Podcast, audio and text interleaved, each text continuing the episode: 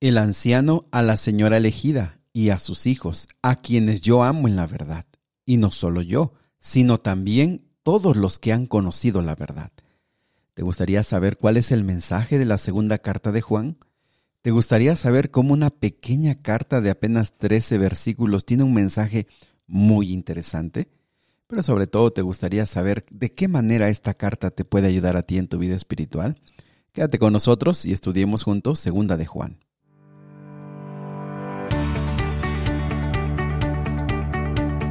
Nuevamente bienvenidos amigos y amigas al plan Raivados por su palabra. Qué gusto saludarles esta mañana, mandarles un fuerte abrazo, felicitarles por su permanencia, por su entusiasmo, por la fuerza que tienen para no dejar el hábito de leer la Biblia cada día, cada mañana, de poner su vida en las manos de Dios. Y bueno, seguimos con este plan, cada vez estamos más cerca de alcanzarlo. Ya vamos en la segunda carta de Juan, vendría ya la la tercera carta de Juan y ya nos eh, vamos con Judas y bueno, al final con Apocalipsis, un, un libro extraordinario que seguramente será un gran desafío y de mucho aprendizaje. Bueno, vamos a estudiar la Biblia. Abre tu Biblia por favor en segunda de Juan capítulo 2 y estudiemos.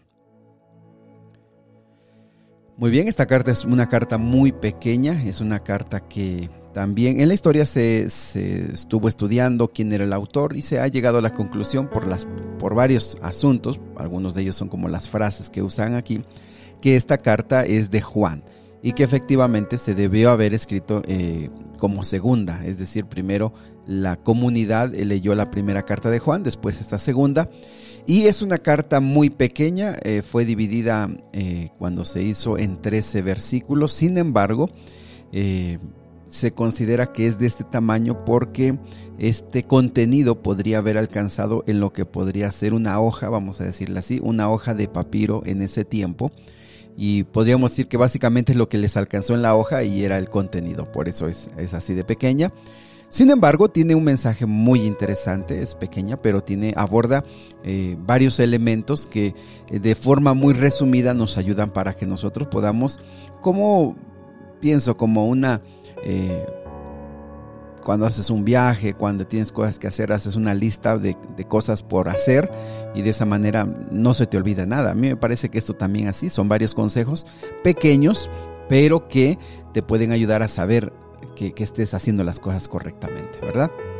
Muy bien, pues eh, también eh, es muy interesante el versículo número uno, dice, el anciano a la señora elegida y a sus hijos. Eh, a, Juan, al apóstol Juan, eh, a ese discípulo amado que se le llamó el discípulo amado, el, discípulo más joven, el discípulo que estuvo con Jesús hasta eh, los momentos de la crucifixión y también pues fue de acuerdo a la tradición. ¿Por qué se dice la tradición? Bueno, porque no hay una certeza de que haya sido así, pero bueno, así ha sido la tradición, la historia eso dice que Juan fue el último, el último de los apóstoles en morir y que eh, fue el más anciano. Y bueno, eh, algunos piensan que esta palabra anciano se le puede decir porque era ya de avanzada edad, estamos llegando casi ya al año 100 de la historia. Pero también la palabra anciano, como ya lo hemos estudiado, es una palabra que define un cargo o un nombramiento en la iglesia, como el responsable de la iglesia. Cualquiera de las dos nos ayuda a entender que se refiere a Juan. Eh, en segundo lugar, la señora elegida. Esa palabra, la señora elegida, y la manera en la que se usa en esta pequeña carta, puede ayudarnos a, puede darnos a entender que puede ser una persona en específico, señora, se referiría a ese título como decir señor, señora, una señora, y algunos consideran que elegida en su palabra en griego podría ser el nombre de una persona. Sin embargo, el consenso es que se refiere, eh, pueden, eh, puede explicarse de la mejor manera que señora elegida podría ser una persona, una mujer, pero responsable de una iglesia y que seguramente esta carta iba dirigida a una iglesia o varias iglesias y también a una persona que era como la responsable de estas iglesias. Y de esa manera como que se comprende mejor el mensaje que se está transmitiendo en esta carta. Eh, bien, entonces vamos a ver cuáles son los consejos. Lo primero es que como toda carta de Juan eh, se comienza con saludos y entonces habla acerca de esos, eh, versículo 1 dice de que de sus hijos y a esta señora que los ama en la verdad. Eh, y esa expresión pues nos ayuda a entender que había una relación muy personal, había una relación muy íntima como iglesia, como, como hermanos en la fe. Y esta carta nos va a hablar de eso, con ese sentimiento, con ese perfil de, de amor, de cercanía, de una comunión muy cercana como hermanos. Entonces, el anciano, vamos a hablar directamente que el anciano es Juan. Juan ama, aprecia mucho a, los miembros de esta iglesia y por supuesto eh, también a la persona encargada de ella, que podría haber sido esta mujer. Y bueno, también dice el versículo 1, y no solo yo, sino también todos los que han conocido la verdad y a causa de la verdad que permanece en vos en nosotros y estará para siempre en nosotros. Y con esto nos ayuda a recordar que eh, ese amor fundado en Cristo Jesús que unía a la iglesia les había ayudado también a permanecer. Ellos aquí están hablando mucho de permanecer en la verdad. Les recuerdo, estamos hablando ya cerca del año 100 ya Jesucristo había pasado muchos años de que había muerto y había ascendido al cielo. Entonces, se necesitaba hablar mucho de permanencia. ¿Por qué? Porque la fe no es de un momento, de una emoción. No es, eh, la fe no es para un año, dos años o cuando está de moda, sino que la palabra permanencia le recuerda a la iglesia que hay que mantenerse, hay que permanecer en la verdad por el tiempo que Dios nos dé de vida. Y en ese caso, recuerden ustedes, ellos estaban esperando pronto el regreso de Cristo Jesús. Así que Él le dice, felicidades, yo los amo y, todos estamos unidos y permanecemos en esta verdad, eh, en la doctrina y todo lo que el Señor nos ha enseñado. Muy bien, el versículo número 4, vamos, dice lo siguiente, mucho me regocijé porque he hallado a algunos de tus hijos andando en la verdad conforme al mandamiento que recibimos del Padre. Y en esta expresión se entiende que se está hablando, les digo, de una iglesia y como Pablo aquí está felicitándolos. Les dice, me da mucho gusto, estoy emocionado, estoy contento, estoy regocijado porque he encontrado a muchos de, los, de, tus hijos o muchos hermanos de la fe que siguen en la verdad. Esa palabra andando es una forma de entender eh, la conducta diaria andar, eh, andar en comunión con Dios, voy a decirlo así, tiene que ver como con un eh, caminar, como cuando vas por el camino, vas caminando, vas avanzando, vas, van pasando el tiempo. Y, esta forma es de entender, ustedes están en su vida diaria observando una conducta que eh, expresa que ustedes están en la verdad, que ustedes aman a Cristo.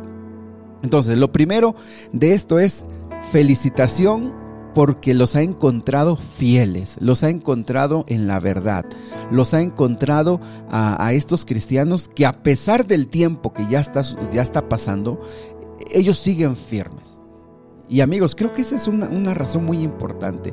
Qué alegría es ver a los cristianos, qué alegría es ver a los hermanos permanecer en la verdad, creciendo en la verdad cuando los padres estamos tratando de heredar una fe a nuestros hijos, o los que ya conocieron de grandes a Cristo están tratando ahora de presentarles esta verdad a sus hijos, que aunque ahora ya son grandes y ellos ya toman decisiones y no es tan fácil como cuando son pequeños, pero ellos están madurando, están permaneciendo y los están y, están tratando de compartir esta fe con su familia. Ahora, versículo número 5 dice, te ruego, Señora, no como escribiéndote un nuevo mandamiento, sino el que hemos tenido desde el principio, que nos amemos unos a otros. Bueno, aquí comienza una exhortación eh, animando a la iglesia, animando a estas iglesias a que sigan observando ese mandamiento que de repente lo pone como nuevo y de repente dice, ya no es tan nuevo porque ya lo conocemos y es eh, promover el amor unos a otros. Versículo 6. Y este es el amor, que, amemos, que andemos según sus mandamientos.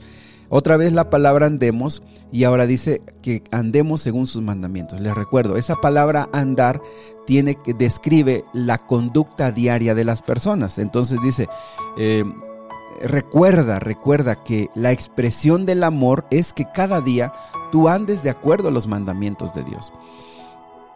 Y miren cómo eh, hay, ocasiones que los cristianos eh, dicen es que solamente hay dos mandamientos. Ama a Dios con todo tu corazón y ama al prójimo como a ti mismo. Y amigos, eso es bien importante de entender qué significa. Mira, el resumen de la ley, es decir, si tú dijeras, dime en dos palabras qué significan los mandamientos de Dios, pues te lo podríamos decir porque Jesús lo explicó, que es amor a Dios y amor al prójimo. Ahora, pero eso no quiere decir que los diez mandamientos que están en Éxodo capítulo número 20, cada uno de esos diez no esté vigente.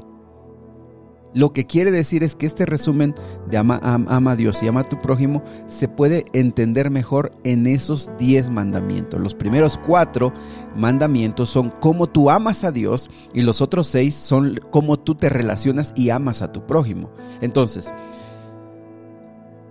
no debemos nosotros confundirnos. La Biblia sí nos habla, siempre nos va a hablar de que nuestro amor a Dios se debe expresar en la forma en la que nosotros cada día tratamos de vivir de acuerdo a los mandamientos de Dios. Bueno, bueno, el versículo número 6 dice, y este es el mandamiento que andéis en amor como vosotros habéis oído desde el principio. Versículo 7, porque muchos engañadores han salido por el mundo que no confiesan que Jesucristo ha venido en carne. Quien es quien esto hace es el engañador y el anticristo. Miren, recordemos, un punto importante de Juan es la encarnación de Cristo Jesús.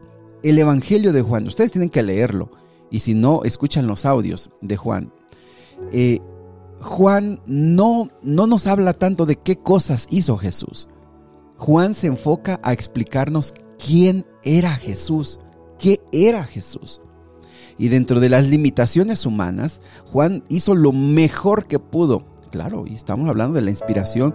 Dios, eh, Juan fue inspirado para explicarnos mejor qué era. Y, él, eh, uno de sus temas principales es Jesús es verdaderamente divino, pero cuando vino a este mundo verdaderamente era un ser humano. Y a eso se le llama encarnación. Y entonces eh, Juan va a hablar mucho de que Jesús verdaderamente era humano, de que Jesús verdaderamente divino. Y, ojo con eso, y que sus obras, las que hizo aquí en este mundo, reflejan el carácter de Dios. Entonces, ¿quién ha, y también otra, otra lección muy importante de Juan es que eh, el Hijo, Jesús y el Padre eran uno solo. Entonces, eh, para el tiempo de Juan había muchos eh, herejías y muchos falsos maestros que por ganancias personales, que por poder, que por... y también se sabe que por el puro placer de engañar, estaban yendo a las iglesias y negaban que Jesús había venido eh, en carne, dice aquí. Negaban que Jesús, varias herejías. Y entonces aquí dice, el que niega a Jesús vino en carne, ese es el engañador y el anticristo. Miren cómo esa palabra el anticristo se ha aplicado finalmente a Satanás, pero muchos de los que tienen en este caso niegan a Jesús, también se le llama el anticristo. Entonces, les anima, versículo número 8, mirad por vosotros mismos, para que no perdáis el fruto de vuestro trabajo, sino que recibáis galardón completo. Y lo que nos está diciendo es ánimo. Ustedes tienen que seguir conociendo la verdad en Cristo Jesús y mantenerse en esa verdad. Versículo 9, cualquiera que se extravía y no persevera en la doctrina de Cristo, no tiene a Dios. El que persevera en la doctrina de Cristo, ese sí tiene al Padre y al Hijo. Amigos, si hay una, una iglesia, una religión, si hay alguien que te enseña, un maestro que te enseña que Jesucristo no es divino, que Jesucristo solamente fue un ser humano, bueno y perfecto, pero fue un ser, un, ser humano, se está desviando de la verdad. La Biblia claramente afirma que, que Jesucristo era completamente divino y completamente humano. Y claro que eso se puede seguir estudiando y y, se puede seguir conociendo más, pero te estoy diciendo un, pequeño resumen, una pequeña frase para entenderlo mejor. Versículo 10. Si alguno viene a vosotros y no trae esta doctrina, no lo recibáis en casa, ni le digáis bienvenido, porque el que le dice bienvenido participa en sus malas obras. ¿Y eso qué quiere decir? Para empezar, esto no debiera tomarse como una expresión en la que uno a cualquier persona que nos venga hablando, hablando de Cristo, decir, no, no te recibo en mi casa, no quiero hablar contigo porque tú eres un, un falso maestro, traes una falsa doctrina. No. No, no, habla de que nosotros debemos cerrar la puerta a cualquier otra persona que nos quiera compartir de su fe. No está, no, no, este versículo no habla de eso. Está hablando específicamente de una persona que se le, se le define como anticristo, que se le define como engañador y que claramente ya sabemos que niega a Cristo Jesús. Si niega a Cristo Jesús, si niega la obra de Cristo Jesús, no lo recibas, porque te va a engañar, ya lo trae, ese es su objetivo. Ahora, si alguien te quiere compartir acerca de Cristo Jesús, uno tiene que demostrar su cristianismo y su amor a Dios, escuchando, siendo amable. Algo podrá ayudarte.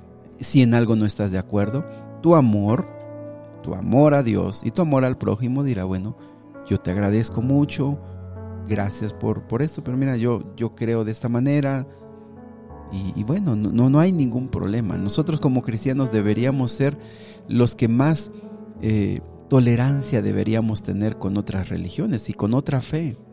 O sea, no debiéramos nosotros estar atacando a aquel porque es de otra religión, aquel porque cree diferente.